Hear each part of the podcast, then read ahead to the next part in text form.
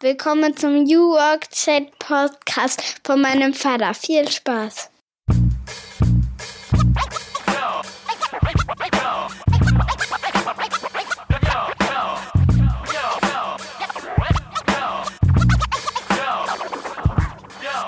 Moin und herzlich willkommen zum New Work Chat Podcast.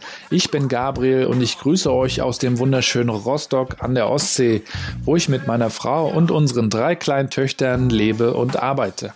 Apropos, um das Thema Arbeit soll es hier im Podcast natürlich gehen, verbunden mit der Frage, wie wollen wir eigentlich unser Leben auf diesem blauen Planeten gestalten? Dazu hole ich mir spannende Köpfe vor das Mikro und frage sie nach ihren größten Learnings und ihren persönlichen Challenges auf dem Weg zu dem, was sie heute tun. Wir reden über vernetztes Arbeiten und disruptives Denken in Zeiten der Digitalisierung, über kulturellen Wandel und über die Frage, wie wir unsere Arbeit mit unserer Familie vereinbaren. Das interessiert mich als Vater von drei Kindern natürlich ganz besonders und da bin ich dankbar für jeden Impuls. Ich selber bin Digitalstratege, blogge seit mehr als zehn Jahren über mein Leben zwischen Daddy-Modus und Digital Life, bin außerdem Teil der 12 Minutes Me Crew und stehe hin und wieder als Rapper auf der Bühne. Ich wünsche euch ganz viel Spaß, lasst mich wissen, wie es euch gefällt. Feedback ist immer willkommen. Viele Grüße, viel Spaß und leinen los. Und wir starten mit Folge 22 meines Formats New Work Chat mit Klaus Eck dem Gründer und Geschäftsführer der Content Marketing Agentur Details. Klaus ist Berater und Keynote Speaker und unterstützt seit mehr als 23 Jahren Marken bei der Digitalisierung ihrer Unternehmensmarketing und Kommunikationsprozesse. Er hat mehrere Fachbücher und Publikationen in Zeitschriften über Content Marketing, Corporate Influencer und Reputation veröffentlicht und seit 2004 betreibt er den bekannten Blog PR Blogger. Ich kenne Klaus schon seit 2009, als ich noch in Hamburg bei Scholz Friends arbeitete und als wir ihn einmal für einen Kundenworkshop buchten. Mehr als 45.000 Follower bei Twitter können nicht irren. Dieser Mann ist eine Koryphäe auf dem Gebiet digitale Kommunikation. Wir haben im New Work Chat gesprochen über die Bedeutung von Corporate Influencern, über peinliche Corona-Fails in der Krisenkommunikation, über den Unterschied zwischen gutem und gut gemeintem Content Marketing und natürlich über die Frage, wie man New Work bei seiner Agentur Details in München lebt und versteht. Von daher, Vorhang auf und viel Spaß!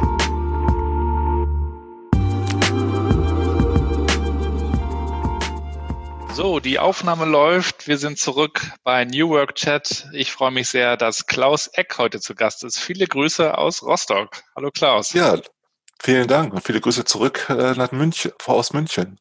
Bei euch scheint wahrscheinlich auch die Sonne. Deshalb habe ich, den, deshalb habe ich den roten Vorhang vorgezogen, weil man würde nichts von mir sehen, weil es richtig schönes Wetter hier ist in München. Sind bei euch nicht auch schon die Biergärten geöffnet mittlerweile? Nein, nein, nein. Wir haben immer noch die Beschränkungen, die werden sich langsam lösen, aber die Biergärten werden, glaube ich, erst in einigen Wochen richtig geöffnet werden. aber die Bayern warten wahrscheinlich schon sehnsüchtig darauf, oder? Also es ist voller geworden, definitiv. In, in Zeiten der Corona-Krise gehen die Leute sehr, sehr gerne raus. Und ich habe das Glück, dass ich relativ zentral und grün in München lebe, heißt in Neuhausen eigentlich bis zum Nymphenburger Schloss zu Fuß gehen kann äh, und von dort aus dann nur noch Parklandschaft vor mir habe, also stundenlang im Grün unterwegs sein kann, was ein sehr großer Luxus zurzeit ist. Ja, ich war letztes Jahr auch in München und äh, bin dann auch gejoggt äh, durch den wunderschönen englischen Garten. Ähm, aber da gab es noch ein paar mehr Touristen als jetzt, schätze ich.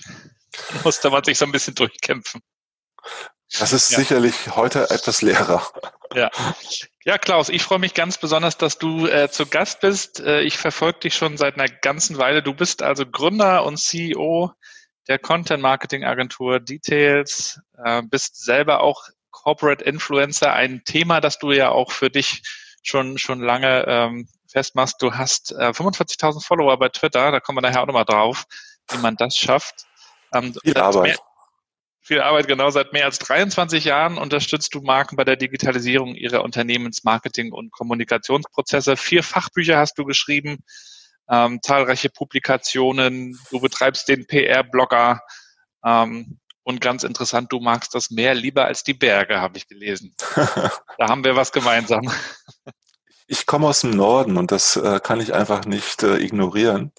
Und äh, ich habe, ähm, ich komme aus Niedersachsen ursprünglich, aus Lingen an der Ems, einem kleinen ähm, Ort äh, in Norddeutschland und mich hat es eigentlich immer mehr in Richtung Weite gezogen. Also Lingen ist eigentlich eine Moorlandschaft gewesen früher mal und in der, das Burtanger Moor ist nicht weit davon entfernt. Und ich glaube, dass einen so Landschaften schon ein Stück weit auch prägen in der Art und Weise, wie wir halt Dinge wahrnehmen. Und mhm.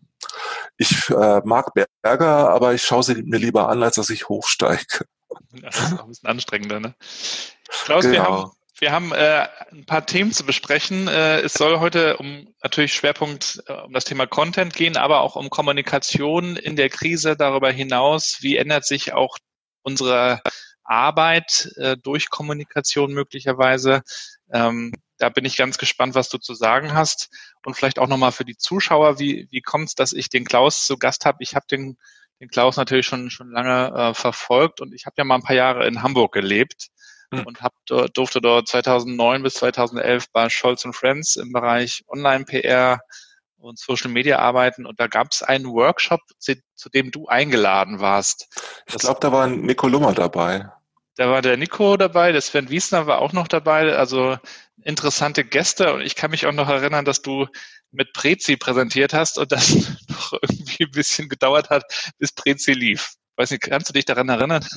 Ja, Prezi ist immerhin eine Herausforderung. Ich nutze es inzwischen tatsächlich nicht mehr ganz so stark, obwohl ich immer noch gerne auf Visual Storytelling setze. Prezi lebt davon, dass man halt sehr visuell ist und dass man über Bilder seine Geschichten entwickelt.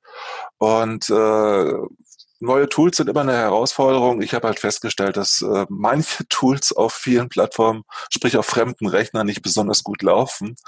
Und äh, du bist einfach abhängig davon, welche Ressourcen der Kunden oder Veranstalter zur Verfügung stellen. Und irgendwann habe ich gesagt, okay, es ist doch etwas anstrengend und man braucht die dreifache Zeit, äh, um eine gute Prezi aufzubauen. Also viele, viele haben sich dann auch äh, versucht auf Prezi.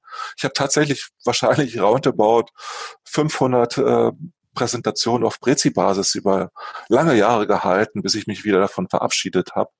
Äh, was aber eigentlich nur daran lag, dass es, dass es einfach sehr aufwendig ist, das jeweils vorzubereiten. Mhm. Und dass man nicht so gut mit Modulen arbeiten kann, äh, wie das halt eben bei äh, PowerPoint nach wie vor der Fall ist. Aber ich mache jetzt immer ganz gerne eine Mischung von keiner Präsentation und Präsentation und fahre damit eigentlich auch ganz gut. Ja, das, das finde ich persönlich ja auch ganz stark, wenn du im, im Stile von TED Talks äh, ohne Folien oder mit wenig Folien auskommst. Also ich kenne das auch aus der Agenturwelt, auch gerade noch zu der Hamburg-Zeit. Folien schlachten teilweise. Die werden da im Hintergrund durchgebrettert, sodass du als Zuschauer oder als, als Hörer gar nicht weißt, worauf du dich konzentrieren sollst. Also ich, ich habe natürlich den Vorteil oder den Nachteil, dass ich relativ schnell spreche manchmal und äh, dass ich zu jedem Bild auch was zu sagen habe, weil ich ja natürlich in der Regel nicht über Dinge spreche, von denen ich nichts verstehe. Und wenn du über Jahre über Content Marketing, über Content Strategien, über Corporate Influencer, Selbstvermarktung, Personal Branding sprichst, dann brauchst du eigentlich keine Präsentation mehr, um darüber erzählen zu können. Das habe ich vor gar nicht so langer Zeit oder öfter mal erlebt, dass ich äh, bei einem Kunden bei einer Veranstaltung äh, alle Dinge bei einer Vorbereitung berücksichtigt habe, nur nicht die Tatsache, dass äh, PowerPoint nicht vorgesehen war. Das habe ich dann eine Viertelstunde vor meinem Vortrag erfahren. Und dann durfte ich halt äh, ohne den Vortrag halten und habe festgestellt, es geht auch wunderbar. Man muss sich nur darauf einlassen. Man muss einfach nur wissen, äh, wie ist die Storyline, die man erzählen möchte. Und das ist ja bei Interviews ganz genauso. Wenn man, wenn du Interviews führst, jetzt bei diesem Chat oder bei anderen, dann hast du ja auch eine Vorstellung davon, äh, was du erreichen willst in deinem Talk und äh, kannst natürlich dann auch gezielt die Fragen entsprechend entwickeln und äh, die Storyline fortführen. Mhm. Ja, apropos, man muss sich nur darauf einlassen. Ähm, mich interessiert natürlich, ähm, das würde ich gerne mit dir einmal beleuchten, wie du aus Niedersachsen am Ende nach München gekommen bist, also dein Weg so ein bisschen. Und wenn wir über Arbeit reden und über äh, New Work auch, äh, dann geht es ja auch immer darum, ähm, wie bin ich eigentlich zu dieser Arbeit gekommen, die ich heute ausübe. Das baut man sicher oft zurecht über verschiedene Stationen, indem man Erfahrung sammelt, manchmal auch merkt, das ist nichts für mich, ich möchte was anderes tun. Du hast damals, ähm, habe ich auch nochmal nachgelesen, in Berlin studiert. Ähm, wie bist du aus Niedersachsen nach Berlin gekommen? Äh, über Marburg, über Hessen. Also ich heißt, äh, ich bin als erstes wusste ich halt, ich möchte raus, ich möchte in die Stadt. Stadtluft macht frei.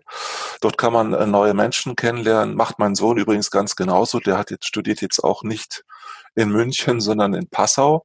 Äh, er hat eigentlich die gleichen Gedanken gehabt. Es ist einfach gut, sich ein neues Umfeld auch neu aufzubauen, wenn man halt eine nächste Station hat. Und ich habe das mehrfach gemacht. Ich bin tatsächlich äh, von Lingen nach Marburg gegangen, war dort zweieinhalb Jahre im Grundstudium, habe ursprünglich Soziologie und Politikwissenschaft studiert, wovon ich heute noch profitiere an vielen Stellen, weil ich mich mit Gesellschaft schon sehr lange auseinandergesetzt habe.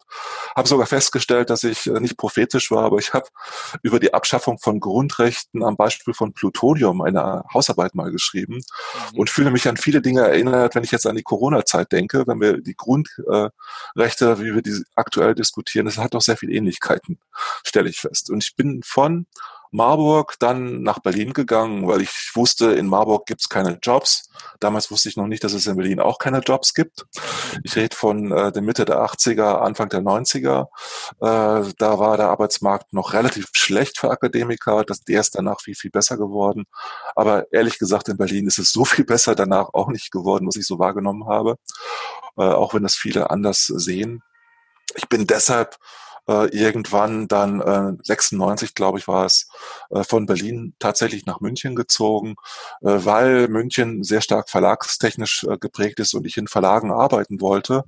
Gut, es gibt auch einige Verlage in Berlin, aber die Verlage, die mich interessiert haben, Fachverlage vor allen Dingen, die waren eben eher im süddeutschen Raum zu finden und deshalb bin ich dann äh, tatsächlich äh, nach München gegangen, eigentlich ist meine Frau schuld. Ich wollte nach Hessen, nach. Frankfurt, hatte da auch ein Jobangebot, äh, durfte mir es zum Glück damals aussuchen und habe mich dann für München entschieden, weil die Stadt auch nicht sch schlecht ist, mhm. nicht schlecht war. Ich habe sie richtig eingeschätzt äh, mit allen Nachteilen, die sie, diese Stadt auch hat. Schätze die Stadt sehr, sage immer, ich liebe Berlin, lebe in München, weil mich fasziniert nach wie vor Berlin. Ich bin oft in Berlin, äh, manchmal zehnmal im Jahr, äh, weil ich auch viel beruflich dort natürlich unterwegs bin, viele Events besuche und vor allen Dingen Vorträge auch dort mache und eben Workshops mit Kunden dort häufiger mache. Und äh, bin dann aber, als ich in München war, ich war gerade mal äh, in meinen ersten beiden Jobs gewesen, habe ich tatsächlich einen Job in Stuttgart angenommen. Also ich bin noch woanders gewesen. Auch in Stuttgart, da habe ich in der Finanzbranche gearbeitet und habe dort äh, in der Kommunikation, im Kommunikationsbereich eines IT-Unternehmens äh, gearbeitet, also New Economy kennengelernt. Es gab auch sowas wie New Economy ja mal.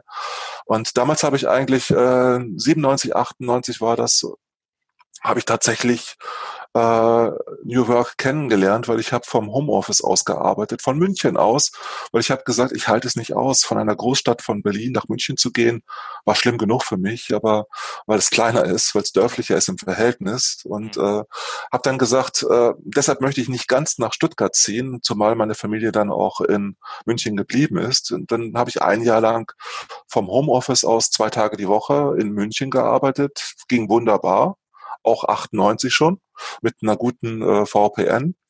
Verbindung war das kein Thema und habe alle Voraussetzungen gehabt. Äh, das, was wir jetzt mit Videochat und ähnliches machen, da habe ich halt ähnliche Möglichkeiten auch schon gehabt. Ich rede von 98. Also mhm. so new ist Work gar nicht an der Stelle. Und äh, ich, äh, was mir übergeblieben ist von all diesen äh, Unterwegssein, ist halt, dass ich gerne Bahn fahre, gerne in ganz Deutschland arbeite, nicht nur lokal in München. Und viele von unseren Kunden äh, sind halt auch im Norden, siehe Bertelsmann Stiftung, äh, die nun weiter weg sind als viele andere Unternehmen von München aus. Also wir sind da teilweise sieben, acht Stunden unterwegs, um nach Bertelsmann zu kommen. Aber das geht wunderbar. Wir arbeiten jetzt schon drei Jahre etwa für die Bertelsmann Stiftung.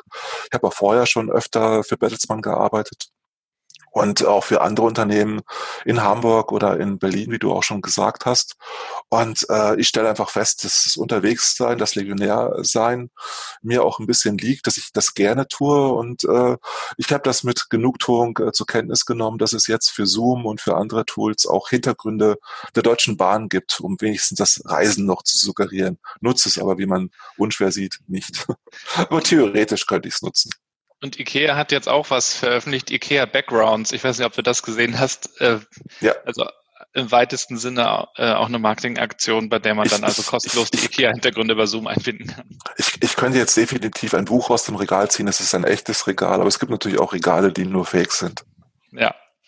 Ähm, wir sind jetzt schon ganz schön weit fortgeschritten. Mich würde aber auch nochmal eine, diese, diese Frage interessieren, wie hast du für dich als junger Mensch deine Richtung gefunden? Ich glaube, viele, ich haben hab, damit, viele haben damit heutzutage echt ein Problem, weil das die, die Unendlichkeit der Optionen einfach gibt heutzutage. Ich wusste relativ früh, was ich machen will was ich nicht machen möchte. Ich wusste mit vielleicht 15 Jahren, dass äh, mir Schreiben liegt. Ich habe immer sehr viel gelesen, habe immer gerne geschrieben, schreibe seit, ich glaube, dem 16. Lebensjahr Tagebuch. Äh, Bis seit, heute bis heute seit äh, mittlerweile viereinhalb Jahren jeden Tag digital, seit acht Jahren oder sieben, acht Jahren etwa auch digital, nur digital. Habe sogar mal ein Online-Tagebuch 99 bis 2000 geschrieben, bis meine Frau mir gesagt hat, das finden sie nicht so toll, wenn ich alles ausbreite, was ich so erlebe. Und habe dann gesagt, okay, nein, das nicht. Ich habe dann gesagt, okay, äh, interessant. Äh, ich habe mich sehr intensiv mit dem Thema digitale Identität sehr früh auseinandergesetzt. Das hast du vorhin ja auch schon angesprochen. Daraus ist halt das Thema Corporate Influencer, aber auch Personal Branding hervorgegangen gehen wir wahrscheinlich später nochmal drauf ein. Äh, für mich war Schreiben sehr früh, früh etwas, was äh, für mich spannend ist. Und äh, ich habe gedacht, okay, ich könnte jetzt Kommunikationswissenschaften oder Journalistik studieren dann habe ich gedacht, hm, das ist vielleicht nicht so schlau, weil Schreiben und äh, mit Journalismus umzugehen, das fand ich jetzt nicht so schwierig, das mir selbst beizubringen. Äh, habe ich dann auch selbst mir beibringen können an verschiedenen Stellen. Ähm, dann habe ich äh, deshalb mich für Politikwissenschaft entschieden, weil ich dachte, man muss von der Sache her kommen und habe dann aber festgestellt in meinem ersten Praktikum, was ich bei einer Nachrichtenagentur gemacht habe äh, in Berlin, äh, dass man da auch nicht unbedingt fundiert schreiben kann. Und mir liegen halt fachliche Texte eher als jetzt äh, populärere Texte jetzt im Sinne von breiter Journalismus, Zeitungsjournalismus, habe ich dann einfach festgestellt und habe dann gesagt, na, Journalismus ist nicht das Richtige. Deshalb habe ich dann auch äh, eine Fortbildung, ein weiteres Studium nach meinem Studium gemacht in Richtung Marketing und auch im Verlagsbereich da den Fokus gelegt darauf und wusste dann halt, ich möchte in den Verlagsbereich rein, vielleicht auch Marketing machen und habe in meinem ersten Job tatsächlich als Produktmanager, Vermarkter von Content gearbeitet. Nicht Content Marketing, aber Content vermarktet habe als Lektor, habe ein Lektorat geleitet und habe tatsächlich in meinem ersten Job Bücher über das Thema Internet lektoriert. Der eine oder andere kennt vielleicht Tim Kohl, das war einer meiner ersten Autoren, den ich hatte, aber auch Joachim Graf, der auch nicht ganz unbekannt ist in der, in der Internetszene. Den durfte ich auch lektorieren und auch ein Ossi Urs, der leider tot ist inzwischen. Äh, das sind halt meine ersten Autoren gewesen. Und ich bin dann äh, von Buch zu Zeitschrift gegangen.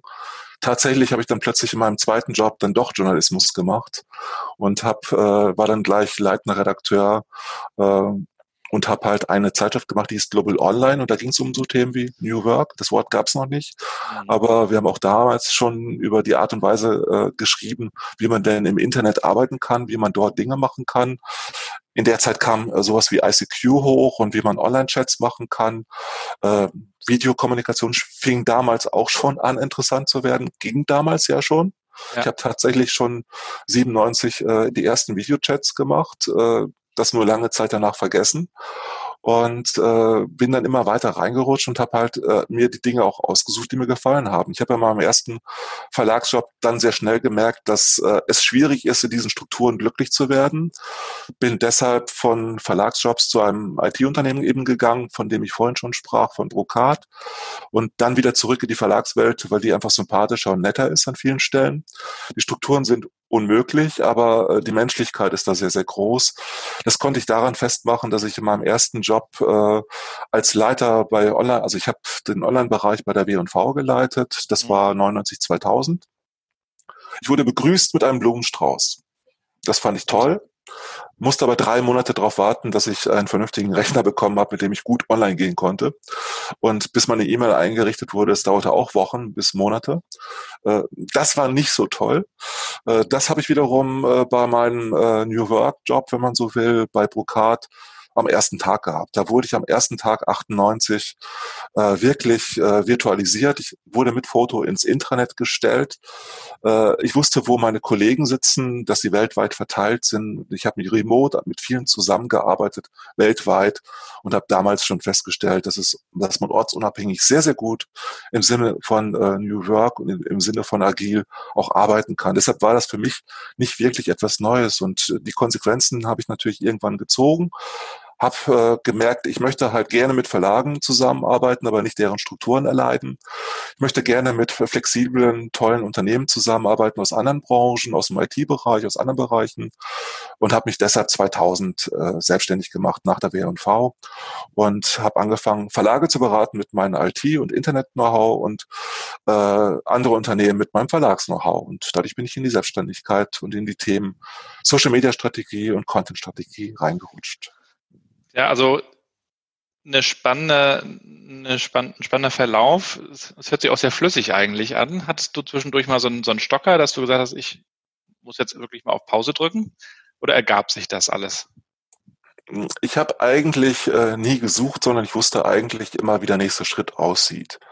Äh, aber das liegt ja auch daran, dass man in seiner Funktion, in der man vielleicht tätig war, schon sich Gedanken macht, wie es weitergehen kann und äh, natürlich habe ich aus der Position, in der ich mich jeweils befand, auch äh, das weiterentwickelt. Und es war jetzt nicht so, dass es von einem Tag zum anderen die Gelegenheit gab, die ich dann äh, ergriffen habe, sondern ich wusste dann schon auch irgendwann so sehr früh, so ab, ab 97 war das, glaube ich, habe ich äh, ja, das war doch, das war doch später. Also es war 97, 98, dass ich zum ersten Mal mit dem Thema Branding und Personal Branding äh, mich beschäftigt habe. Und mhm. ich bin dann, das war tatsächlich 98, glaube ich, äh, auf der Milia in Cannes gewesen und habe dort in einem Kiosk eine Zeitschrift entdeckt, die mich fasziniert hat. Diese Zeitschrift, die gibt's heute noch. Der heißt Fast Company und das ist sicher, äh, das ist eine Zeitschrift, die auch das Vorbild war für die Vorgängerzeitschrift von Brand 1. Da hat sich Frau Fischer sicherlich dran orientiert, als sie den, das Vorgängermagazin von Brand 1 entwickelt hatte und dann die Brand 1 auch und natürlich auf deutschsprachige Verhältnisse übersetzt hat. Und ich habe nur die Leserbriefe in Frankreich in einem Kiosk in äh, Cannes gelesen und wusste danach, ich muss mich selbstständig machen. Also ich wusste schon ein paar Jahre früher und habe es dann umgesetzt, wo ich äh, ein Thema hatte und wo ich wusste, das Thema möchte ich weiterverfolgen. Und das war eben natürlich Social Media, Bloggen, und Internet. Ich habe 99 angefangen zu bloggen und habe äh, auf vielen Podien gesessen und wurde komisch angeguckt als seltsamer Mensch, der da bloggt. Als Blogger, YouTuber gab es ja noch nicht, da waren die Blogger die seltsamen. Und äh, da hat sicherlich Markus Albers auch schon einiges zu erzählt, den ich auch früh kennengelernt habe und mit dem habe ich auch schon viele Gespräche früher geführt über ja. diese Themen. Ja, ja, der Markus, der Markus ist super. Ähm, und sag mal, wenn, wenn du hast dich dann äh, 2000 selbstständig gemacht. Ich frage mich ja oft, ähm, ob man dazu geboren sein muss, ähm, Gründer zu sein, oder ob das einfach eine Einstellungsfrage auch ist, das zu wollen. Was, was würdest du so. sagen? Muss man ein Typ sein für, für einen Gründer oder kann das jeder, wenn er sich vom Mindset her darauf einstellt? Also ich will heute niemanden dazu raten, sich einfach so selbstständig zu machen. Du musst Lust darauf haben, du musst die Leidenschaft haben, du musst die Bereitschaft haben, wirklich viel zu arbeiten am Anfang, du musst diszipliniert sein, du musst dich mit Vielfalt auseinandersetzen, also du musst eigentlich Diversity in deiner Persönlichkeit haben, weil du die Buchhaltung und alles mitdenken musst, du musst äh, immer dich selbst mitvermarkten, damit du natürlich neue Aufträge bekommst und äh, ich hatte verschiedene Facetten davon sicherlich in mir, die es mir leichter gemacht haben, in die Selbstständigkeit zu gehen. Und nachdem ich diese Leserbriefe gelesen hatte, wusste ich, ich bin der Typ dafür. Und ich fand den Begriff Free Agent, den es im englischen Sprachraum nach wie vor gibt, sehr, sehr gut. Der klingt viel positiver als Freelancer. Ich habe mich nie als Freelancer bezeichnet, weil ich den als viel zu negativ empfinde. Free Agent heißt wirklich äh, eher, dass du der die, also die Person bist, die anderen Menschen hilft, etwas voranzutreiben und äh, als andere Menschen anzutriggern, zu begleiten, zu coachen, zu unterstützen, das fand ich immer toll. Ich hätte, würde mich nie als Coach bezeichnen, auch nicht als klassischen Consultant.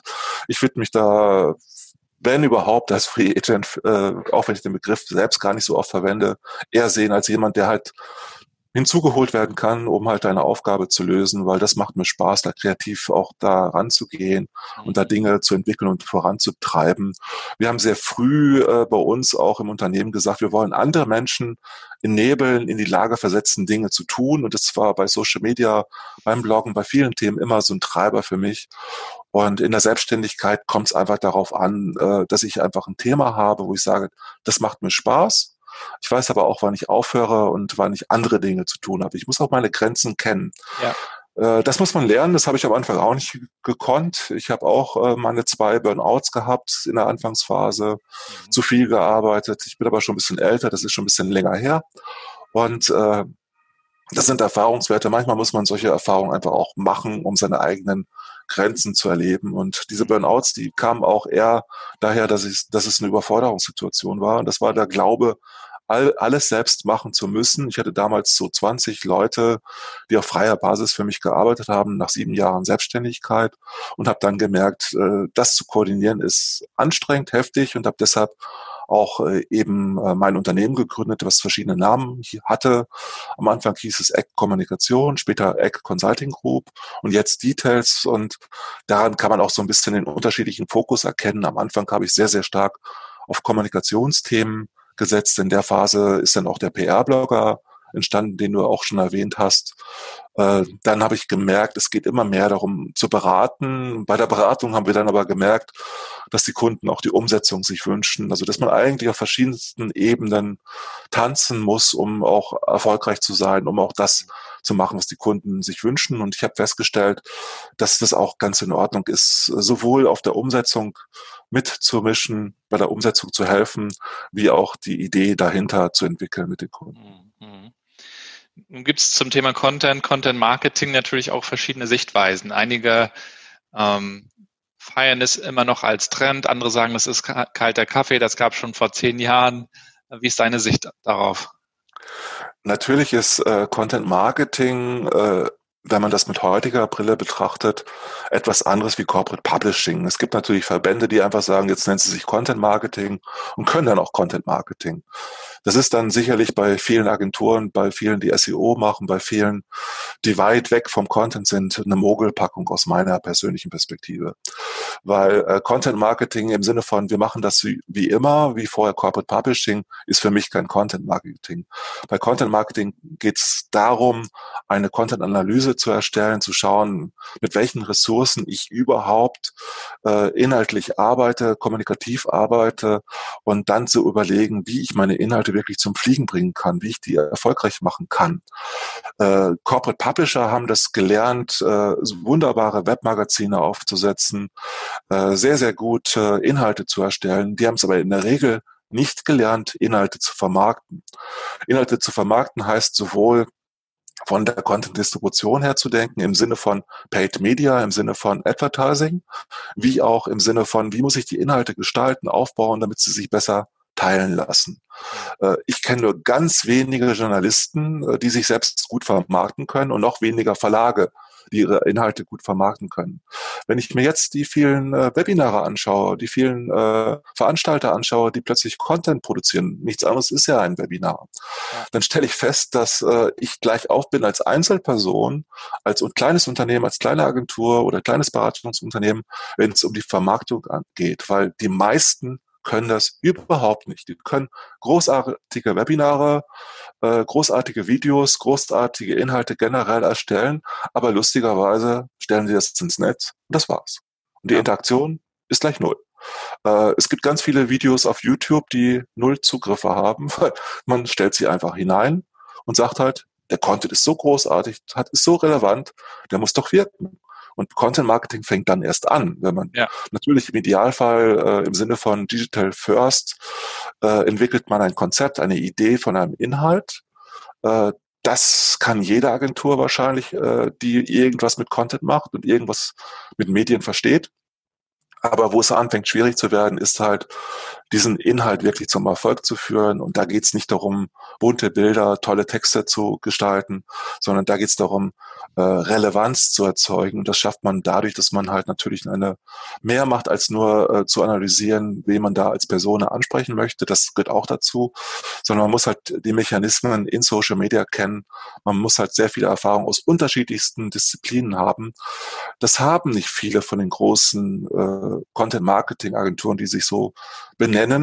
Ich habe die alle beraten oder viele davon, die sich so äh, in dem Feld äh, erst als Corporate Publisher verstanden haben. Und äh, es macht Spaß und ist spannend, sich anzugucken, welche Historie die jeweiligen Unternehmen haben. Wenn man sich anguckt, welche Erfahrungen die Unternehmen haben und was sie wirklich leisten, dann sieht man halt, die können vieles sehr, sehr gut, klar. Äh, ich habe auch schon auf diversen Podien gesessen und auch schon mit Unternehmen, die du genannt hast vorhin. Äh, einer hat halt ein tolles Video gezeigt, wo man unheimlich viele Katzen sieht, die im Supermarkt herumlaufen. Und äh, der Mensch hat dann erklärt, ja, dieses Video hat 30 Millionen Zugriffe, ist total erfolgreich. Dann habe ich auf dem Podium die ketzerische Frage gestellt, wozu? Welche Relevanz hat das? Worauf zahlt das ein? Ja, mh, hm, auf die und die Awareness. Marke, und, ja, auf die Marke. Marke, auf die Marke, im Zweifel auf die Marke und die Zielgruppe alle. Und wird da angesprochen, klar. Äh, das hat, konnte er noch einigermaßen beantworten. Das war halt also ein Zusammenschnitt, wenn man so will, von viralen Cat-Content-Videos, äh, was ja eigentlich erstmal per se ganz gut war. Aber dann habe ich noch eine kleine Frage gestellt, die er dann noch beantwortet hat, die dann alle zum Staunen gebracht hat. Ich habe gefragt, wie viel Mediabudget habt ihr denn gehabt, um das Video zu starten? Die Antwort war eine Million Euro. Und daraufhin habe ich gesagt, okay, für eine Million Euro kriege ich auch 30 Millionen Views. Das ist kein Problem. Aber wozu? Und äh, Heißt, alle, die sich mit Content Marketing auseinandersetzen, sollten sich immer fra fragen, wie zahlt das auf meine Content-Strategie ein? Und das ist eben mehr als nur eine Kampagne aufzustellen. Es geht auch wirklich darum, sich zu überlegen, ganzheitlich auch zu überlegen, wie kann ich halt die Synergien, die ich im Unternehmen habe, die ich mit den verschiedenen Agenturen oft auch habe, so nutzen, dass ich wirklich dadurch meine Ziele erreicht werden. Und ich bin ein großer Freund davon, KPIs zu definieren, die Ziele klar zu benennen und nur dann verdiene ich auch das Budget für meine Maßnahmen. Wenn das, wenn ich meine Ziele nicht erreichen kann, äh, dann ist es schwierig. Aber oft ist es so, erleben wir immer wieder, dass die Unternehmen die Ziele vorher gar nicht definieren, sondern einfach mal machen. Und das reicht halt nicht. Viele Unternehmen fragen sich jetzt, glaube ich, auch in der aktuellen Corona-Krise, mit welchem Content sie aufwarten sollen. Sie fragen sich, äh, darf ich jetzt noch über meine Produkte reden oder sind die, sind die Leute gar nicht offen dafür? Soll ich über Corona reden? Äh, sind die Leute genervt von Corona? Soll ich jetzt was Gutes tun und darüber reden? Ich glaube, es gibt eine große Unsicherheit aktuell. Ähm, was würdest du Unternehmen aktuell raten? Also weg von Produktkommunikation hin zu, wir tun Gutes und helfen uns oder kann man auch das übertreiben? Man kann es natürlich übertreiben, indem man äh, als erstes kommuniziert, dass man seine Miete nicht mehr bezahlt, wie das Adidas getan hat und dadurch äh, eine grandiose Krise geerntet hat, die mehr war als nur ein Shitstorm. Äh, wenn ein großes Unternehmen, was eigentlich der Gesellschaft auch irgendwo verpflichtet sein kann, als Plattform, äh, plötzlich dann versucht, Einsparungen vorzunehmen und dann sich wundert, dass diese Nicht-Solidarität, so wird sie empfunden, äh, negativ aufs Image äh, sich auswirkt, dann ist es natürlich schwierig. Die haben natürlich dann schnell reagiert, haben sich entschuldigt. Mit klassischen äh, Kampagnen in in Printkampagnen und Online-Kampagnen, die sehr altbacken wirken, wirklich nur wieder eine ganzseitige Anzeige, wie man das leider immer noch wieder sieht, äh, wo ich mich frage, das Budget, wenn ich das in gutes Content-Marketing setzen würde, dann kann ich das auch wieder auffangen, kann zumindest mehr Culpa machen, mich sehr viel effizienter entschuldigen als bei allem anderen. Ich glaube, in der Krisenzeit geht es nicht darum, produktorientiert äh, zu sein und Sales zu machen, sondern es geht erstmal darum, seine Kunden überhaupt zu behalten, was schwer genug ist.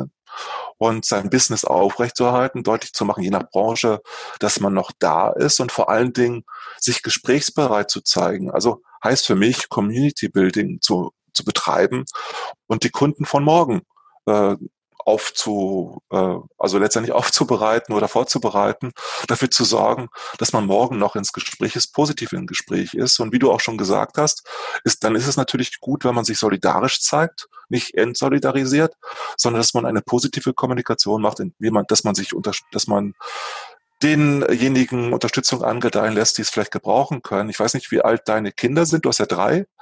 Zehn, zehn, sechs, zehn, sechs und eins. Und äh, da hat Dyson äh, etwas sehr, sehr Schönes gemacht. Äh, die haben Challenges aufgerufen im Wissenschaft naturwissenschaftlichen Bereich, so dass die Eltern ihre Kinder äh, vor den Rechner setzen könnten, theoretisch, und sagen können, hey, mach bei diesem Spiel mit und äh, bewirb dich doch dabei oder schau dir das an. Diese Aufgaben, die Dyson da, naturwissenschaftliche Aufgaben, wenn du das dann erfüllst, das heißt, äh, das führt dann dazu, dass man sich als Eltern doch erinnern wird daran, dass Dyson mir geholfen hat, in einer schwierigen Situation im Homeoffice mit mein, meinen kleinen Kindern klarzukommen, die währenddessen halt eigentlich äh, spielend Schule nachvollziehen. Sowas ist positiv, ja. Und genauso kann ich als Unternehmen Help-Content entwickeln. Help Content heißt nur, dass ich halt äh, meinen Kunden, meinen äh, Stakeholdern da helfe, wo sie Probleme haben, dass ich mir überlege, was äh, interessiert die in der jetzigen Phase. Und natürlich ist irgendwann das Thema Corona durch. Jetzt gibt's immer noch äh, den aufklärerischen Impetus. Wir sind ohnehin nicht nur als Agentur und als Unternehmen, sondern jeder von uns ist eigentlich jetzt plötzlich Corona-Experte und Virologe. Das erlebt man ja überall, sowohl auf Twitter wie in Social Media insgesamt. Äh, das ist Blödsinn. Es gibt ja auch das Mittel der Content Curation und man kann ja auch auf das verweisen, was ein Herr Drosten wunderbar in seinem Podcast äh, verkündet. Also heißt, es ist sehr viel hilfreicher, auf Originalquellen zu verweisen, als selbst sich als Experte in Bereichen aufzuspielen, wo man es eigentlich gar nicht ist. Und das heißt für mich in letzter Konsequenz, äh, dass jede Marke auch bei ihren Leisten bleiben sollte und über die Themen äh, kommunizieren sollte und auch Inhalte schaffen sollte, wo halt heute noch eine Relevanz da ist. Heißt nicht produktorientiert unbedingt, es sei denn, das Produkt äh, ist fürs Homeoffice einsetzbar. Also ich habe jetzt gerade gesehen, dass äh, Microsoft über Surface äh, etwas kommuniziert hat. Auch andere, wie Apple, haben ja auch wieder einige Launches gehabt, die haben aber recht dezent kommuniziert, was sie an Produkten haben. Die haben das nicht in den Mittelpunkt ihrer Kommunikation gestellt. Das heißt, man kann natürlich weiterhin über Produkte kommunizieren, man darf es nur nicht in den Mittelpunkt rücken. Und man darf halt nicht äh, eine salesorientierte Kommunikation machen. Und deshalb ist eigentlich Content Marketing genau das Richtige in dieser Zeit, weil da habe ich die Chance, Themen zu definieren, die jetzt sinnvoll sind im Rahmen einer Strategie ich muss sie natürlich anpassen. Ich kann nicht das, was ich vor, vielleicht vor fünf, sechs Monaten geplant habe, einfach durchziehen. Das wird dann peinlich an manchen Stellen, wenn ich das machen würde. Da muss ich natürlich meinen Contentplan, meinen Content-Strategie insgesamt anpassen und vor allen Dingen auch mein Paid Media sollte ich dann genau darauf achten, äh, wo ich heute Anzeigen in welchem Kontext mache. Äh, da ist es positiver, wenn man wirklich zeigt, äh, dass man wirklich eher sein Anzeigenbudget nicht unbedingt eindampft, aber so auf gesellschaftsrelevante Themen vielleicht auch ein bisschen fokussiert und sagt halt, nicht jetzt im Sinne von Greenwashing, dass man Greenwashing, dass man Dinge unterstützt, sondern im Sinne von, dass man wirklich sich für die Gesellschaft engagiert und für die Schwierigkeiten Schwierigkeiten, die man hat und das auch deutlich macht, wenn es sinnvoll ist. Man soll es auch nicht übertreiben. Man darf auch nach wie vor sich positionieren. Und eine ganz letzte wichtige Dinge, äh, letzte wichtige Sache an der Stelle ist, äh, wir müssen persönlicher in der Kommunikation werden. Gerade in der Krise ist es wichtig, dass Vorstände äh, deutlich nach außen kommunizieren und aber auch Corporate Influencer oder Mitarbeiter des Unternehmens viel stärker auch zur Geltung kommen und da auch äh, menschlich, persönlich kommunizieren. Gutes Stichwort, Corporate Influencer. Betrachtest du dich selbst als ein Influencer? Ich bin vielleicht für den einen oder anderen äh, Influencer. Ich sage immer, äh, wir sollten alle nicht sagen, dass wir Experten sind für irgendwas. Das können andere besser entscheiden, ob wir das sind oder nicht. Aber für manchen bin ich sicherlich ein Influencer oder Corporate Influencer, bin ich im Sinne der Tatsache, dass ich natürlich äh, Geschäftsführer meines Unternehmens bin. Und da nehme ich natürlich Einfluss auf meine Mitarbeiter irgendwo auch für die, über die Inhalte, die ich aussende und natürlich auch auf meine Kunden indirekt oder direkt. Äh, das kann man nicht bestreiten, aber ich würde mich jetzt nicht so sehr als solcher bezeichnen. Ich würde bei Unternehmen immer von den Experten in den Unternehmen ausgehen, die als äh, Mitarbeiter in die Funktion gebracht werden, dass sie fürs Unternehmen für über bestimmte Themen nach außen kommunizieren. Das sind für mich gute Corporate Influencer mhm. und das wird manchmal von Marketing und Kommunikation, von der Geschäftsführung unterstützt, aber es sind für mich Experten aus den Unternehmen, die für Themen stehen. Ich habe sicherlich die eine oder andere Expertise in so Themen wie Reputation Management oder Corporate Influencer sogar oder eben auch natürlich für Content-Strategie. Aber ob ich ein guter Experte oder ein schlechter bin, das dürfen andere entscheiden. Ich beobachte den, den Trend auch gerade bei LinkedIn, dass große Unternehmen, Konzerne ihre, ihre CEOs ähm, inszenieren. So wirkt es oft. Und man sich manchmal schon als Beobachter fragt, wie groß das Team dahinter ist, das diesen Auftritt des CEOs ähm, umsetzt. Ähm, wie siehst du das? Sollten Führungskräfte enabled werden und ähm, selbstständig, authentisch kommunizieren? Also da gibt's ja auch Führungskräfte und CEOs, die dann selber twittern und schreiben und bei Instagram unterwegs sind etc. Und dann gibt's natürlich auch wieder andere, die, ähm, die das nicht selbst tun, die dann ihr Social-Media-Team haben, die das dann alles äh, schreiben und veröffentlichen. Ähm, da, da, da, wird es kein, kein, kein richtig und kein falsch geben, aber mich würde trotzdem interessieren, wie du das siehst.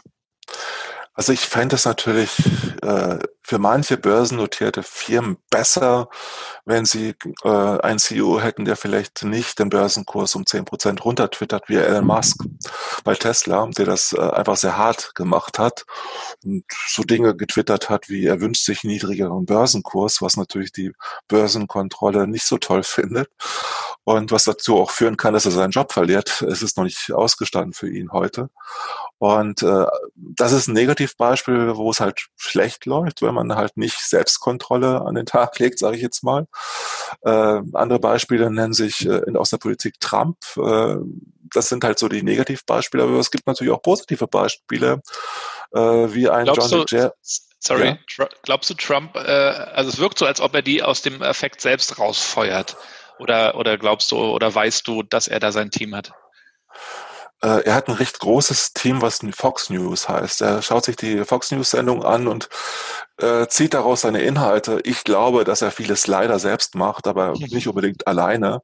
Ja. Äh, ich hoffe, dass er es nicht alleine macht, aber ich glaube, so richtig klar ist es nicht. Aber die wenigsten werden heute wissen, dass Obama das auch nicht alles selbst gemacht hat.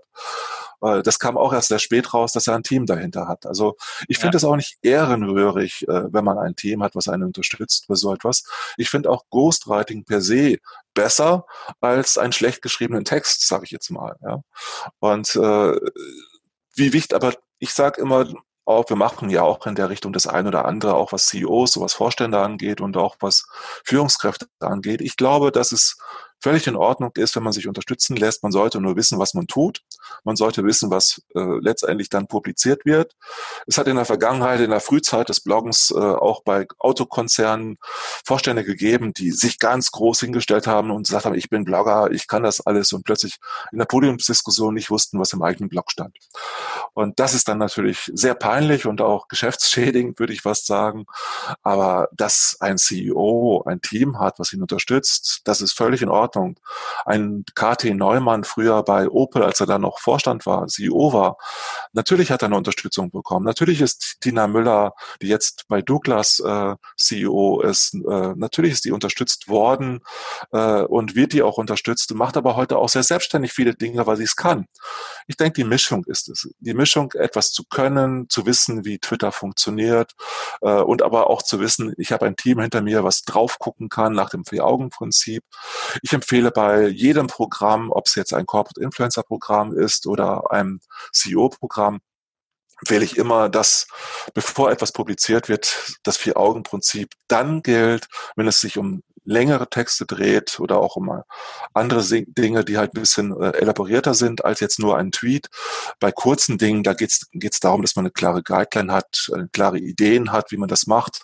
Und man sollte sich da als CEO genauso dran halten wie als normaler Mitarbeiter und dann funktioniert das auch richtig gut. Mhm. Und äh, je selbstständiger ich bin, man muss sich nur den ehemaligen CEO von äh, T-Mobile in den USA anschauen, Jean Leger, ja. Äh, der ist ein Paradebeispiel dafür. Der war früher mal Verkäufer und da hat sich dann eine Leder, schwarze Lederjacke angezogen, ist dann Rock'n'Roller geworden und bringt das mit dieser enormen Energie rüber, äh, die sehr, sehr positiv war und ist, äh, hat das mit zu einer Millionen Reichweite auf Twitter dadurch geschafft, kam auf Video genauso authentisch und glaubwürdig rüber, äh, wie auf dem Podium als Rampensau, die er ist und auch auf Twitter äh, an vielen Stellen äh, und in anderen Kanälen. Und das zeigt einfach, das funktioniert. Ich weiß aber auch, dass ein Herr Höttges bei der Telekom am Anfang ganz anders unterwegs war wie heute. Und der ja. ist nicht, nicht umsonst als Rhetoriker ausgezeichnet worden, mehrfach, glaube ich sogar. Und äh, ich habe die CEO-Kommunikation bei ihm auch ein Stück weit verfolgt weil das mir präsentiert wurde, als ich, als es um die Pressestelle des Jahres beim Kommunikationskongress äh, ging. Und äh, da äh, habe ich auch gesehen, wie man aus einem Controller einen sehr versierten Kommunikator machen kann, der ja, heute ist. Er geht auch in Podcasts mittlerweile. Er geht in Podcasts rein, äh, er lässt sich auf Dinge ein. Auch ein Bete von Allianz macht das und äh, auch von kleineren Unternehmen wie von äh, der LV 1871 gehen sehr viele Mitarbeiter, sehr viele Vorstände inzwischen auch in Podcasts rein und machen das mit. Einfach deshalb, weil sie sich äh, fortbilden, weil sie unterstützt werden von Agenturen, weil sie letztendlich enabelt werden an vielen Stellen. Also ich merke, äh, dass selbst in konservativen Branchen sehr viel Bewegung gerade da ist und und äh, das Beta-Video, von dem ich sprach bei Tilo Jung, ist wirklich sehr sehenswert, weil man da auf der Du-Ebene sehr, sehr gut sieht, äh, wie stark sich Vorstände heute in der CEO-Kommunikation auf so etwas einlassen. Mhm. Das muss halt zum Typen passen. Zum Typ, man soll sich da nicht verstellen. Du hast es angesprochen. Authentisch heißt wirklich passend, äh, heißt halt wirklich nicht, dass man jetzt plötzlich versucht, sich anzubiedern. Also das würde jeder merken, wenn das nicht zur Person passt ist es auch gar nicht durchzuhalten. Dann wird man irgendwie digital schizophren, wenn man anfängt, äh, in, einmal halt mit Krawatte durch die Gegend zu laufen und dann halt ohne Schlips im übertragenen Sinne. Das funktioniert nicht langfristig. Mhm. Bei, bei Netflix läuft aktuell die erfolgreiche Serie The Last Dance über die Chicago Bulls. Und da, da kann man nochmal so schön nachverfolgen, wie Michael Jordan als Sportler, aber auch als Marke aufgebaut wird mit seinen Deals mit Nike, was ja damals eine Riesensache war, als Adidas und Converse das Ganze noch im, Sportmarkt dominiert haben. Und man sieht dann aber auch ähm, im, im, Laufe der Jahre, wie ihn das frustriert und, und wie er eigentlich gar nicht ähm, komplett übereinstimmt mit dieser Marke, die nach außen dargestellt wird. Da gab es dann Be Like Mike, eine große Kampagne, Mike, Michael Jordan das Vorbild, äh, der macht nichts falsch, der macht, der raucht nicht, der trinkt nicht, der ist nicht kriminell, alles super. Und dann wurde irgendwie enthüllt, dass er gerne Sportwetten macht etc., was ja auch nicht kriminell ist. Und er sagte dann im Interview, ähm, dass ihn das eigentlich nervt. Und das war natürlich in einer Zeit, in der das Internet so wie heute nicht, nicht da war. Heute ähm, ist es eine viel wichtigere Frage, wie, wie kann ich selber Einfluss nehmen? Wie bin ich nach außen sichtbar? Was haben die Leute für ein Bild von mir?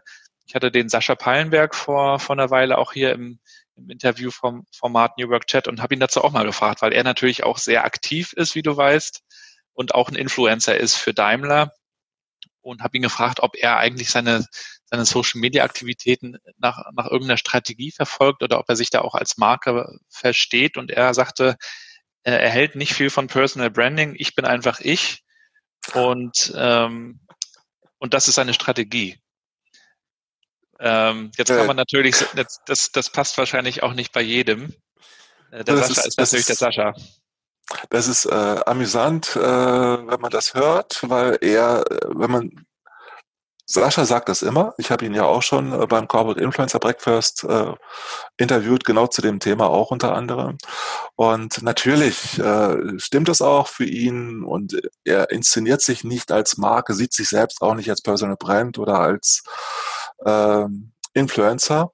Aber das ist egal, weil er muss es ja auch nicht so sehen. Die Frage ist ja, wie er wirkt und er weiß genau um seine Wirkung. Er weiß genau, warum er seinen Job bekommen hat äh, bei Daimler. Er wäre nicht in seiner Position. Der ist ein gekaufter, eingekaufter Fußballspieler, Sportler, wie du das eben ausgedrückt hast und weiß das natürlich auch und hatte auch mir verraten öffentlich, äh, dass er sich natürlich angepasst hat auf seinen Beruf, auf seinen Job. Äh, das wirkt sich natürlich auch aus, wenn du in einer größeren Organisation wie Daimler arbeitest, äh, auf die Art und Weise, wie du kommunizierst. Er bleibt authentisch, äh, er verstellt sich da bestimmt nicht, aber das System lässt zu, wie er sich verhält und er dafür natürlich auch kleinere Kompromisse sicherlich ein, was das System von ihnen abfordert und ist sicherlich nicht mehr so radikal von der Ausdrucksweise, wie es früher war, weil er einfach seine Organisationsstrukturen kennt. Und das verändert sich unmerklich, also langfristig. Das ist bei jedem Menschen so. Jeder Mensch, der in eine Organisationsstruktur hineingeht, wird sich ein Stück weit anpassen, weil jeder von uns natürlich positives Feedback haben möchte. Und das Schöne ist ja auf Twitter, auf Facebook, auf LinkedIn, auf anderen Kanälen, wir merken ja, wir möchten alle positives Feedback haben und wir verändern uns in unserer Haltung wenn wir positive Wirkung erzielen. Das Amüsante ist ja auch, dass äh, wir sogar beim Storytelling genau darauf achten, wie unsere Geschichte wirkt. Das macht Sascha so, das mache ich so, das machst du so. Äh, wir passen unsere Geschichte jedes Mal an. Unsere Erinnerung verändert sich jeden Tag äh, aufgrund des Feedbacks, was wir erhalten. Es gibt äh, von Julie Shaw ein ganz tolles Buch über das Gedächtnis und äh, über das Denken, wie sich das verändert. Äh, das ist in Wirklichkeit so, dass unser Gehirn sehr genau wahrnimmt, wie wir äh, wie, welche Reaktionen äh, wir erhalten. Und daraufhin passen wir uns an. Und das führt dazu, dass wir unsere, äh, dass wir halt plötzlich sagen, wir sind keine Personal Brands, wir sind keine Influencer, wir sind dies und das nicht, aber trotzdem anders äh, agieren als vorher. Und das ist ja auch völlig in Ordnung. Für mich heißt das, äh, aber jeder Mensch kann natürlich sich bis zu einem gewissen Maße entwickeln, als Marke sich auch selbst verstehen. Äh, ob man sich so bezeichnet, ist es ja egal, sondern es geht darum, dass man seine Expertise nach außen trägt, dass man deutlich macht, für wo, wofür man steht. Ich empfehle zum Beispiel, dass man sich genau überlegt mit drei Hashtags, wofür stehe ich? was sind meine Themen? Dann, wenn ich das mache und beherzige, dann habe ich, trage ich keinen Bauchladen der Positionierung vor mir her, sondern kann zum Beispiel auf LinkedIn deutlich machen, unter, die, unter drei Begriffen, die ich dann auch in mein Profil reinschreibe. Ich stehe für Content-Strategie, für Corporate Influencer, für Reputation Management als Beispiel oder für andere Themen.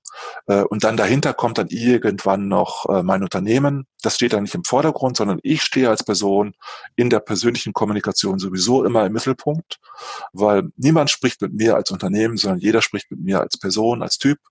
Und das respektiere ich in der Art und Weise, wie ich auftrete. Natürlich bin ich indirekt immer der Botschafter meines Unternehmens, weil ich dann in der Struktur ja groß geworden bin oder arbeite eine gewisse Zeit zumindestens. Und das signalisiere ich ja durch mein Auftreten, durch meinen Habitus und durch das, wofür ich stehe letztendlich. Mhm.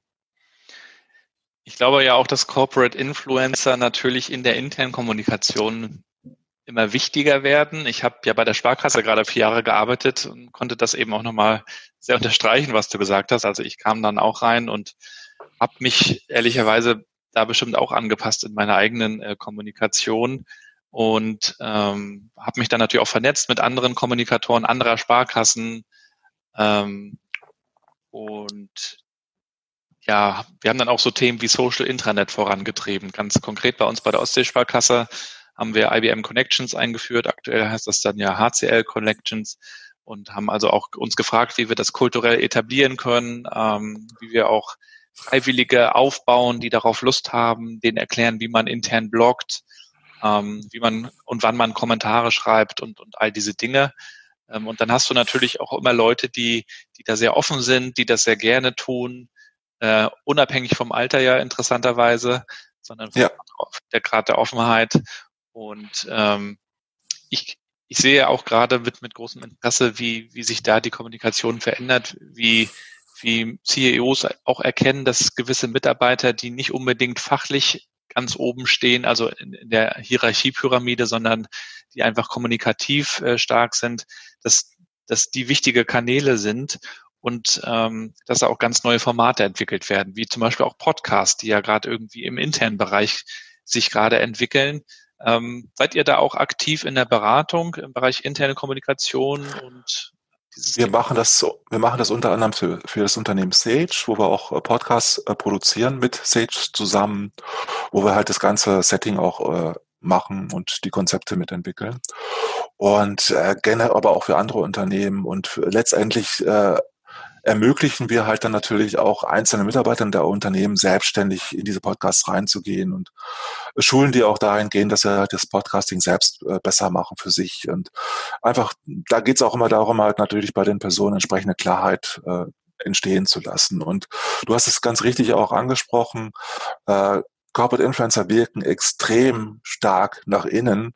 Als wir das bei der LV 1871 eingeführt haben, vor mittlerweile mehr als ein, anderthalb Jahren, war das ganz interessant zu sehen, wie die 10, 20 Personen am Anfang, inzwischen sind es 30 Personen, nach innen gewirkt haben. Also wir haben das Engagement gemessen, was auf den Social-Media-Kanälen zu sehen waren und auch generell die Reaktionen uns angeschaut, die erzeugt waren. Und natürlich ist das so, dass sehr viele Mitarbeiter sich genau anschauen, was diese Corporate Influencer, wenn es eine kleine Gruppe ist, so machen, so treiben. Und das Engagement ist da explodiert, so um 30 Prozent nach oben gegangen, weil die Mitarbeiter, die Kollegen total neugierig waren, was da jetzt überhaupt passiert, was das überhaupt ist, dieses komische Corporate Influencer-Tum. Und äh, was sie da machen alltäglich und ob das nice to have ist, ob das relevant ist. Und äh, danach sind sehr, sehr viele begeistert gewesen. Äh, das Unternehmen selbst bekommt viel mehr Sichtbarkeit. Mhm. Äh, heißt halt, man sieht dann halt plötzlich mehr, wie so ein Unternehmen arbeitet. Und das geht extrem nach innen, auch in Social Intranet. Bei der Telekom ist das sehr, sehr wichtig. Ist, bei der Telekom ist das sogar aus, von innen nach außen gegangen. Die haben über ihr Social Intranet äh, die ganzen Corporate Influencer, die ja Telekom-Botschafter heißen dort, äh, gefunden, äh, rekrutiert. Das war eine interne Maßnahme von einem Mitarbeiter, der das machen wollte. Vorher haben Ebner, wir ne? uns ist da auch dabei. Ne? Winfried Ebner ist dabei, der ist auch ein Kunde von mir immer wieder gewesen. Und wir haben damals vor der internen Revolution versucht, das von oben nach unten zu machen und haben dann festgestellt, von unten nach oben ist es sehr viel einfacher. Also es geht schon immer darum, Vorbilder zu schaffen. Und inzwischen ist es ja von Azubi bis Höttges sind ja alle vertreten, was äh, Telekom-Botschafter-Themen angeht oder was generell Markenbotschafter angeht. Und der eine oder andere bezeichnet sich als Telekom-Botschafter und manche vielleicht auch nicht. Aber die haben es dann eben auch geschafft, einen Kommunikationspreis damit zu gewinnen, weil sie halt das auch sehr, sehr gut inzwischen machen.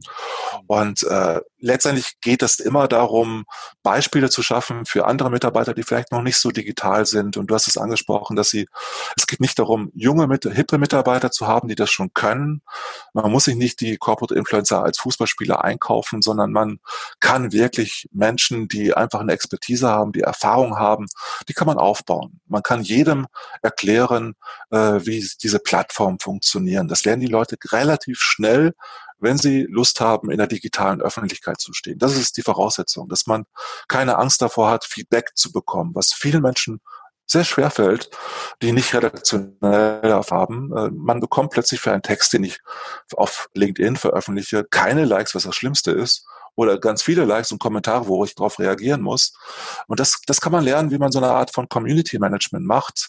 Und da kann ich oder können wir als Agentur vielen natürlich die Ängste nehmen, machen wir auch an vielen Stellen. Und das heißt einfach Practice. Also das heißt einfach lernen, üben, trainieren und das irgendwann können. Und das geht auf allen Ebenen und die meisten Mitarbeiter sind begeistert, wenn sie dann selbstständig agieren können und wenn sie von intern sehr, sehr viel positives Feedback bekommen. Also jedem Mitarbeiter eines etwas größeren und auch bei kleineren Unternehmen wahrscheinlich auch, ist es natürlich wichtig, wie seine Umgebung, ihre Umgebung reagiert auf das, was wir so tun. Und da ist, gehört für uns eigentlich ganz viel dazu bei der Beratung, bei dem Coaching, dass wir halt auch helfen, einfach diese Ängste zu verlieren und einfach durch Praxis auch das wirklich gut selbstständig machen zu können. Wir lassen da an vielen Stellen sehr früh los, weil wir glauben daran, dass es besser ist, als immer da zu sein und äh, mhm. die Menschen äh, zu pampern. Wenn man äh, den Menschen halt ständig unter die Arme greift, dann wird man nie loslassen und da wird jemand nie laufen lernen. Ja, Entwicklungshilfe sozusagen. Genau, genau. Und das ist ja auch ein Teil von, von New Work, also ein Aspekt, äh, dass sich ähm, Kultur verändert durch Kommunikation, neue Technologie eingesetzt wird, dass man darüber nachdenkt, wie man sich anders organisiert. Die Christiane Brandes-Fisbeck, mit der ich mich ja auch hier in diesem Format unterhalten durfte, die hat ja auch dieses tolle Buch geschrieben, ähm, von der Hierarchie zum Netzwerk, ähm, dass man eigentlich darüber nachdenken sollte, wie, wie man in eine andere Struktur kommen kann, in der jeder Mitarbeiter auch wirksam wird oder werden kann, die Möglichkeit zumindest hat. Wie organisiert ihr euch bei, bei, bei dir in der Agentur, würde mich auch nochmal interessieren. Welche, welche Tools nutzt ihr für Kommunikation und was probiert ihr vielleicht auch aus? Wir probieren vieles aus und wir nutzen halt natürlich schon länger auch äh, Slack für die interne Kommunikation, haben auch SharePoint im Einsatz, was Dokumentenmanagement angeht. Äh, nicht besonders geliebt, aber es ist praktisch an manchen Stellen und äh, sind jetzt äh, auf Team äh, Microsoft Teams natürlich immer unterwegs im Austausch, nutzen aber auch hin und wieder Zoom an vielen Stellen, vor allen Dingen extern, wenn die Kunden es zulassen, auch für Webinare nicht zuletzt. Und darüber hinaus äh, nutzen wir alles mögliche, Scrum, äh, im, haben wir auch im Einsatz lange Zeit gehabt, immer noch im Einsatz.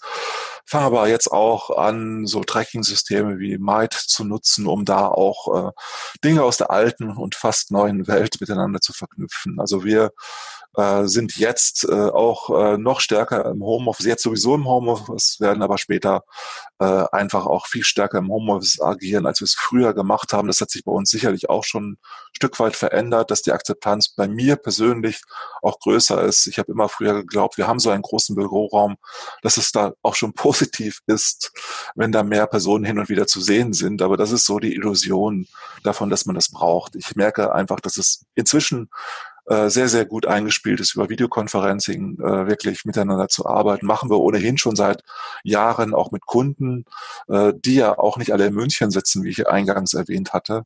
Und deshalb ist das für uns selbstverständlich. Und was das Thema Networking angeht, äh, sehe ich, äh, dass bei größeren Organisationen äh, gibt es auch eine Erklärung dafür, warum Mitarbeiter gar nicht so stark engagiert sind beim Networking auf LinkedIn und auf anderen Kanälen wie Sing und Co.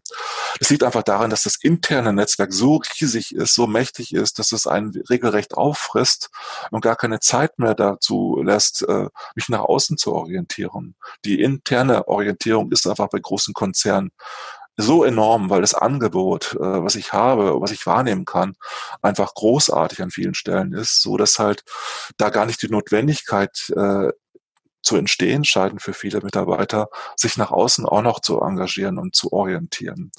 Und das ist auch der Grund, warum viele Organisationen das lange Zeit als negativ wahrgenommen haben, wenn plötzlich Mitarbeiter sehr, sehr viel anfangen zu bloggen, sehr viel in Podcasts reinzugehen. Die wollen sich ja plötzlich selbst darstellen, vermarkten, vielleicht sogar der, verkaufen. Genau, das ist der arrogant, wenn man das macht, oder? Ist der arrogant, der hat's nötig und äh, spiele ich nicht in den Vordergrund, wie das in Deutschland so schön bei Präsentationen ja, ja. heißt. Nach dem Motto, ab und zu mal den Mund halten und äh, sich zurückhalten. Ich unterscheide sehr stark, deshalb auch die Begriffe, um halt da Akzeptanz auch für zu finden. Selbstdarstellung äh, und äh, Personal Branding. Selbstdarstellung heißt für mich, äh, da spielt man sich tatsächlich so ein bisschen in den Vordergrund. Da möchte ich meine Persönlichkeit zeigen, meine Hobbys, äh, meine Leidenschaften. Ist aber völlig okay, wenn ich das zehn Prozent zu zehn Prozent auf meinen Kanälen mache. Aber 90 Prozent, sage ich, ist Expertise auch nicht verkehrt. Äh, äh, wenn es halt umgekehrt wäre, dann würde ich das aus der Wahrnehmung heraus als Candy Content bezeichnen. Candy Content deshalb, weil es nett, süßlich und überflüssig ist, weil ich, ich ertrage eigentlich nicht, wenn jemand nur ständig magentafarbenen Content produziert, wie das bei der Telekom bei manchen Mitarbeitern hin und wieder der Fall ist, wenn es zu viel wird. Wenn man ja. zu viel über sich spricht, dann ist man kein gern gesehener Gast. Äh, wenn man zuhört, wenn man miteinander spricht, in die Kommunikation geht, ist es sehr viel angenehmer. Und bei Personal Branding wie ich es verstehe, geht es halt auch darum, nicht immer rauszuschreien und zu brüllen, was ich alles weiß, sondern hin und wieder auch sich zu bedanken, ins Gespräch zu gehen, zu reagieren, zu liken, Danke einfach an vielen Stellen zu sagen und deutlich zu machen, dass man da den anderen wertschätzt an vielen Stellen. Also du hast es auch mit der hierarchiefreien Kommunikation angesprochen. Das heißt für mich, dass ich halt einfach lerne, in Netzwerken zu agieren. Das heißt ja auch zu kommentieren und also nicht nur zu senden, sondern zu empfangen empfangen und darauf zu interagieren, daraufhin zu interagieren. Dieses Interagieren ist mir sehr wichtig und ich empfehle deshalb auch unseren Kunden äh, bei den Ausbildungen von Corporate Influencern, sage ich denen das immer, ihr müsst nicht jede Woche fünf Beiträge auf LinkedIn, großartige Beiträge auf LinkedIn posten. Nein, lieber einen Beitrag, den ihr vorbereiten könnt, könnt wo ihr Zeit für findet. Diesen einen Beitrag bereitet ihr entsprechend großartig vor, verlinkt vielleicht auf einen Beitrag, den ihr irgendwo gesehen habt, der euch inspiriert hat und den Rest der Woche kommentiert ihr nur. Ihr müsst nicht jeden Tag was machen. Die Leute sind meistens erleichtert, wenn man ihnen das sagt, weil sie haben immer äh, die Angst, dass sie es gar nicht schaffen zeitlich und das ist ja auch berechtigt. Man hat ja seine normale Tätigkeit auch. Man ist dann ja nicht plötzlich Corporate Influencer und Personal Brand und man ist ja in den Strukturen, in denen man lebt und das ist ja auch gut so und dies, man soll ja auch weiterhin seine Aufgaben schaffen und machen und nicht jeder ist für die Kommunikation nach außen geschaffen und nicht jeder muss das tun. Diejenigen, die da das gerne machen, ähm, denen ergibt sich die Gelegenheit, das halt fundiert zu machen, sich dadurch wirklich positiv zu positionieren und die anderen müssen es nicht tun. Nicht jeder muss in der digitalen Öffentlichkeit stehen. Äh, aus meiner Sicht ist das, kommt das für bei größeren Unternehmen für ein Prozent der Mitarbeiter vielleicht in Frage, maximal zehn Prozent, was viel wäre. Das entspricht auch denjenigen, die wirklich aktiv sind in Social Media. Die meisten rezipieren nur. Und da ist es halt nicht verkehrt, wenn wir re relevanten Content auf der persönlichen Ebene schaffen. Ich schätze halt äh, persönlich kuratierten Content von Mitarbeitern eines Unternehmens mehr als das, was auf den offiziellen Kanälen oftmals als kalter Content daherkommt und äh, veröffentlicht wird. Hm. Wie hältst du es eigentlich ähm, mit dem Thema Bloggen? Der eigene Blog, sei es auf WordPress oder, oder auf welcher Plattform auch immer, versus dem Blog auf LinkedIn. An welcher äh, Stelle? Versus Medium möglicherweise noch, äh, versus äh, Duplicate Content. Ich mache den Blog auf drei oder ich verlinke oder ich gebe nur einen Teaser. Was empfiehlst du da? Das ist äh, natürlich ein äh, vielfältiges Thema, wo man natürlich unheimlich äh, lange drüber reden könnte. Und äh, Medium ist eine Plattform, die in Deutschland sich nie durchgesetzt hat, äh, wo man nicht unbedingt davon profitiert, wenn man dort schreibt. Es macht nur Spaß, weil das Content-Management-System da sehr smooth ist und man, man das sehr, sehr gut kommunizieren kann. Das wird inzwischen auf eine Art und eine gewisse Art und Weise von äh, LinkedIn und von Facebook auch genutzt, um dort längere Postings zu verfassen. Das erinnert sehr stark an Medium. Ich glaube, die Agentur, die Medium aufgebaut hat, hat das dann dort auch gemacht, soweit ich mich erinnere. Und das heißt halt, ich kann natürlich sehr, sehr gut lange Beiträge auf LinkedIn posten.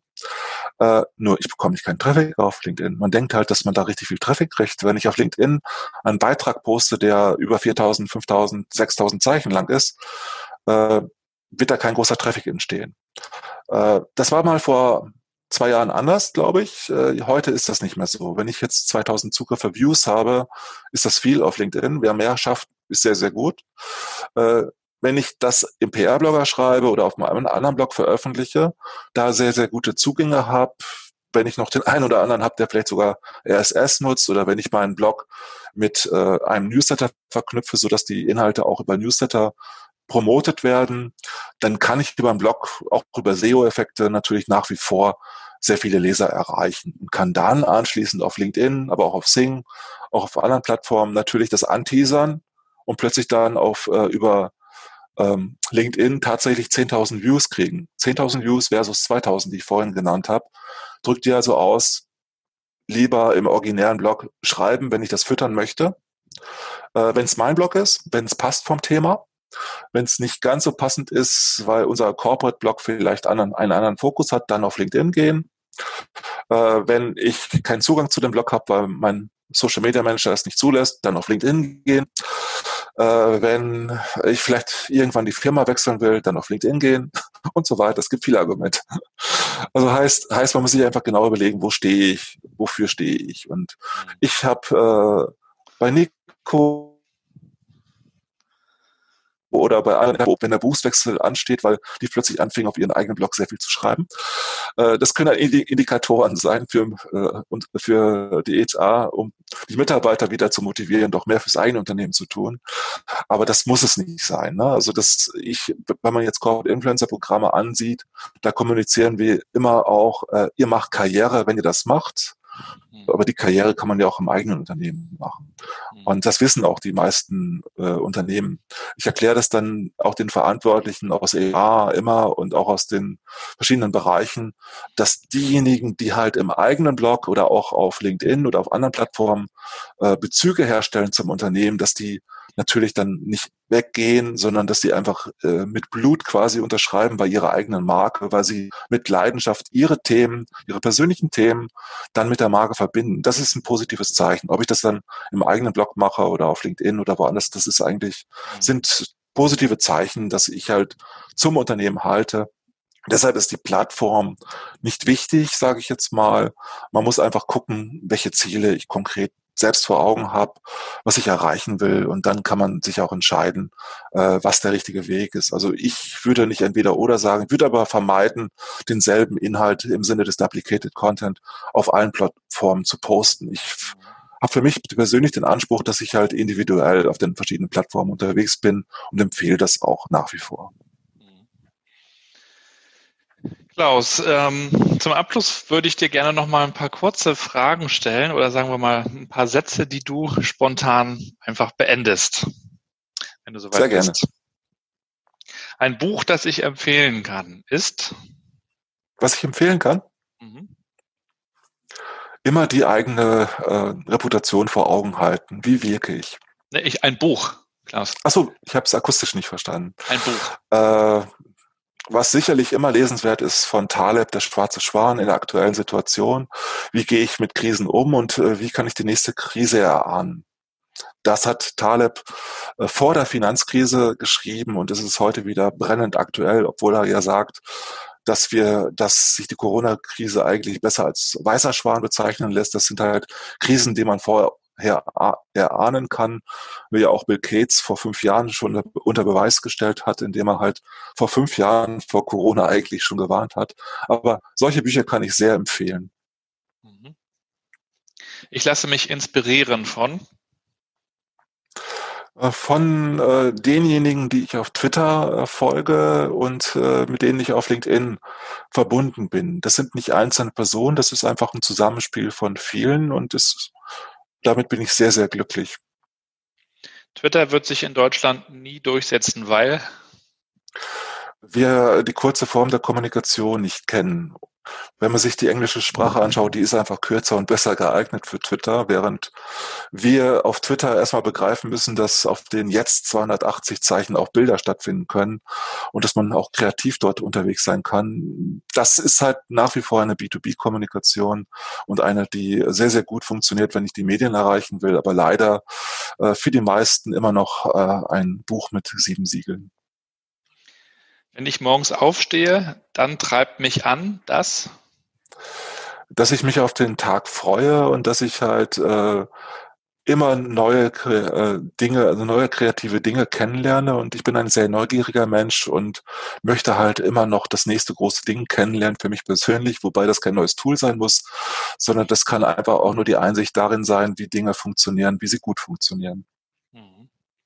Der beste Karrieretipp, den ich bekommen habe, lautet? Äh, Personal Branding ernst zu nehmen. Deine Lieblingsserie ist? Du hast ja gesagt, du bist großer Serienfan. Das ist so äh, schwierig, die Lieblingsserie festzumachen. Es gibt so viele. Mir hat unorthodox vor kurzem sehr, sehr gut gefallen als aktuelle Serie, äh, weil da beschrieben wird, wie man aus einer sehr konservativen Gesellschaft plötzlich nach Berlin kommt, also aus New York, als jiddisch sprechender Mensch plötzlich als junge Frau eine ganz komplett neue Umwelt vor sich findet und sich damit zurechtfinden muss. Ich finde, das ist auch ein Buchtipp, den ich noch ergänzen möchte, ist zwar etwas älter von Norbert Elias, Etablierte und Außenseiter, das sind Themen, die mich immer fasziniert haben, könnte man auch übersetzen mit denjenigen, die vorher offline waren und dann plötzlich plötzlich online gehen. Etablierte sind diejenigen, die halt ein Netzwerk haben und äh, Außenseiter sind diejenigen, die sich in diesem neuen, dieser neuen Welt zurechtfinden müssen. Und alle Bücher und jede Art von Storytelling, die sich damit auseinandersetzen, das fasziniert mich und damit beschäftige ich mich gerne. Und in dem Sinne empfehle ich alles, äh, wo es darum geht, äh, in diese neuen Welten einzutauchen und natürlich alles, was rund um äh, Star Trek sich dreht, liebe ich. PK. Und Star Wars. PK, hast du gesehen? PK habe ich gesehen. Hat mir gefallen, im Unterschied zu vielen anderen Fans, aber ich war, fand das ganz gut und zeitgemäß. Ich fand es auch gut. Ähm, zum Abschluss ähm, ein Podcast, den ich empfehlen kann. Natürlich jetzt den, den wir machen. Nein, wir machen keinen Podcast. Ähm, alles klar. Der alles gesagt gefällt mir sehr gut von der Zeit weil man da äh, tatsächlich acht bis zehn Stunden lange Podcasts hören kann. Und Jochen Wegner das einfach sehr gut macht mit Gunter Ament. New Work ist ein Buzzword. Ich verstehe New Work folgendermaßen. New Work heißt, dass wir offen sein müssen für neue Dinge und uns äh, immer äh, die Mechanismen dahinter anschauen äh, müssen, wenn wir halt Tools ein, einsetzen. Wir können nie zufrieden sein und ankommen mit dem, was wir machen, sondern wir sollten uns immer weiterentwickeln. Wir sollten Leben als ständiges Training und Weiterentwicklung verstehen. Dann werden wir immer eigentlich ständig New Work erleben und machen. Ein wunderbares Schlusswort. Vielen, vielen Dank, Klaus für dieses Interview, für deine Perspektiven, deine Einschätzung auch zur aktuellen Situation, äh, glaube ich, sehr, sehr wertvoll für viele Zuschauer. Ich danke dir, äh, dass du dir die Zeit genommen hast. Würde mich sehr freuen, wenn wir uns nach der Krise dann auch mal persönlich auf einen Kaffee treffen in München oder wenn du magst, natürlich auch gerne in Rostock. Mecklenburg öffnet die Grenzen ja jetzt zu Pfingsten auch schon wieder. Also wenn du mal in die Ostsee kommen willst, sag Bescheid. Ja, sehr gerne, lieber Gabriel. Also Rostock war ich tatsächlich noch nicht, aber sonst kenne ich die meisten Hansestädte. Insofern wäre das. In Rostock. Ich war, glaube ich, noch nicht in Rostock, aber das äh, könnte ich mir durchaus vorstellen, weil ich ja, wie du ja weißt, das Meer durchaus mag und so weit seid ihr davon auch nicht entfernt. Ja, wenn ich da nochmal die Werbetrommel rühren darf. Also wir haben ja den, den breitesten Ostseestrand Deutschlands und wir haben auch den größten Kreuzfahrthafen Deutschlands. Ja, ich war sogar kurz hinaus noch mehr. Ich, ich war sogar schon kurz davor, dorthin zu reisen. Insofern, wir sind aber bei Usedom geblieben. Auch sehr schön. Klaus, vielen Dank. Abschluss, zum Abschluss nochmal, ähm, auf welchem Kanal sollte man dir folgen? Hast du da einen Favoriten? Twitter ist das? Also sehr, sehr gerne auf LinkedIn, weil die meisten ja nicht auf Twitter sind. Und da freue ich mich über jede Kontaktanfrage. Also das heißt, du nimmst auch jeden an und äh, freust dich dann über eventuelle Synergien, die ja entstehen könnten. Also jeder, der mir nicht gleich als nächstes äh, ein Angebot macht, ja. Das ist auch immer toll. Aber solange das halt einfach nette Anfragen sind und äh, der Bezug zu diesem Podcast würde mir reichen. Alles klar, Klaus. Vielen, vielen Dank. Viele Grüße und ähm, bis bald. Ja, hat mir sehr viel, vielen Dank für die tollen Fragen, lieber Gabriel, und es hat mir sehr viel Spaß gemacht. Mir auch. Also, danke. Tschüss. Ciao.